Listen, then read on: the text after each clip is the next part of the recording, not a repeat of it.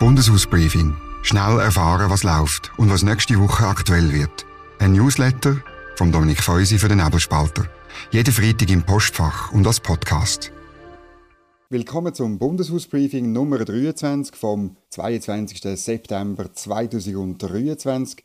Das sind die wichtigsten Themen der dritten Sessionswoche. Der Mantelerlass zur Stromversorgung der wird noch bereinigt zwischen National- und Ständerat. Dann geht es um Panzer und wohin sie geliefert werden können. Es gibt im Ständerat eine Gender-Debatte, kleine oder mittlere, und es gibt zwei Sondersessionen zur Wohnungsnot und zur Migration. Es freut mich, dass Sie dabei sind. Abonnieren Sie den Podcast auf dem Portal, wo Sie ihn gerade hören. Entschuldigen Sie sich nie dafür, dass Sie nicht links sind, sondern bleiben Sie bei Ihrer Meinung. Und empfehlen Sie den Podcast weiter, damit immer mehr Leute informiert sind, was nächste Woche in Bern läuft.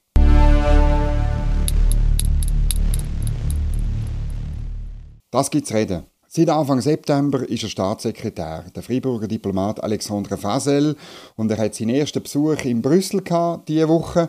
Die EU will seit 2008 die politisch-juristische Anbindung von der Schweiz. Viel rausgeschaut hat bei dem Besuch nicht. Er hat nachher mehrere Statements abgegeben. Zum Beispiel, wir arbeiten daran, ein klares und gemeinsames Verständnis über Landezonen zu erreichen. Das hat man alles schon mal gehört. Am Fasel seine Vorgängerin Livia Loy hat auch schon von Landezonen geredet. Es wird aber immer schwieriger, weil institutionell sind immer noch die gleichen Probleme so auf dem Tisch.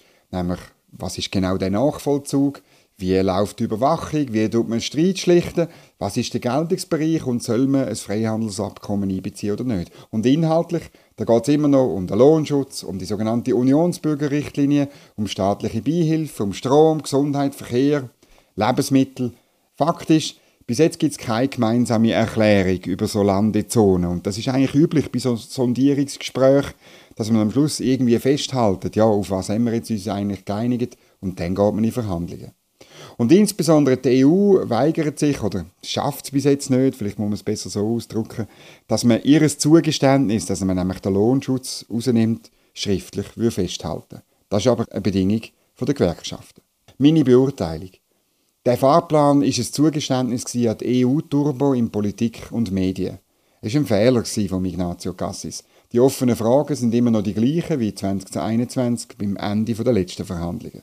Es sind aber noch neue dazugekommen. Und ich würde sagen, der Bundesrat tut gut daran, wenn er die Erwartungen ein bisschen dämpft und vor allem auch der EU reinen Wein einschenkt, was für Probleme es noch gibt.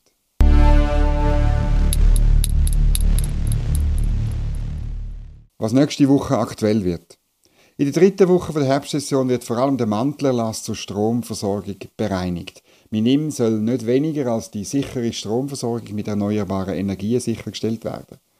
Ob die höheren Ausbauziele, also 45 Terawattstunden pro Jahr bis 2050, bei Erneuerbaren und bei der Wasserkraft eine Steigerung auch auf 39,2 Terawattstunden, ob man das überhaupt erreicht, ist fraglich.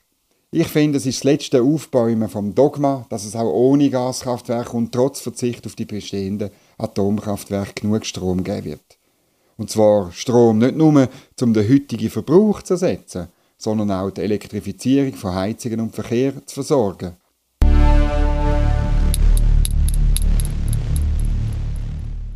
Im Ständerat geht es am Dienstag um die Armeebotschaft und dort um die Frage, ob 25 eingemoddete Panzer Leopard 2A4 an die deutsche Industrie verkauft werden dürfen.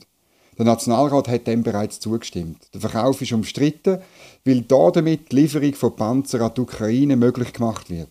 Die Gegner finden, das sei eine Umgehung vom Neutralitätsrecht. Meine Beurteilung. Die Armee hat ihren Widerstand gegen die Außerdienststellung von diesen Panzern längstens aufgegeben. Die Verteidiger von der Neutralität beschränken sich auf die SVP. Das sollte also durchkommen. Aber eine Grundsatzdebatte fehlt bis jetzt weitgehend. Gleichzeitig ist Neutralität in der Bevölkerung so beliebt wie eh und je. Und zwar, es hat eine Umfrage gegeben und dort haben 91 Prozent gesagt, die Schweiz soll an Neutralität festheben.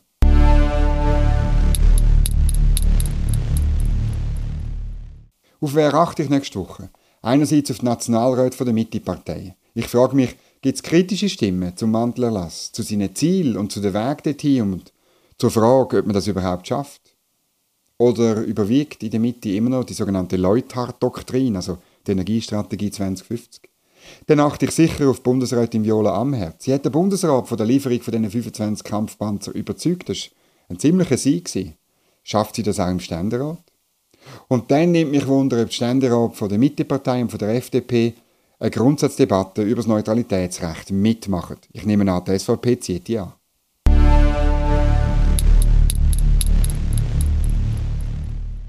Was sonst noch läuft? Im Ständerat gibt es am Mittwoch eine Gender-Debatte. In einer Interpellation fordert SP-Ständerätin Mathilde Crevassier, dass die Bundeskanzlei ihren Leitfaden zur Sprache überarbeitet. Das ist der, wo Gegner von der Gendersprache an den meisten Orten ins Feld führen, zum zu sagen, ja, also man muss jetzt nicht weitergehen als das, oder? Sie will natürlich etwas anderes. Man darf gespannt sein, ob es Ständeräte gibt, die bei dieser Frage den gesunden Menschenverstand und die Mehrheit der Bevölkerung vertreten. Am Mittwoch und Donnerstag gibt es Sondersessionen zu Wohnen und Mieten und zu Migration. Das sind ein Zugeständnisse zu den Wahlkampfthemen von SP und SVP. Da wird kaum etwas Konstruktives rauskommen, aber es geht ja darum, Wahlkampf zu machen. Und dann ist es dann vorbei, Legislatur. Am Donnerstagabend lädt der Nationalratspräsident zu einem Apero ein zum Abschluss der Legislatur, und zwar in Galerie des Alpes, einem Restaurant im Bundeshaus. Und für rund ein Drittel, vielleicht ein Viertel der Parlamentarier ist das ein Abschiedsapero, weil sie entweder nicht mehr antreten oder abgewählt werden. Der Anlass selber ist eine neumodische Erscheinung. Früher hat es immer so Abschiedsfeiern gegeben, aber ähm, man hat sie nicht über das Budget vom Parlament zahlt, sondern selber.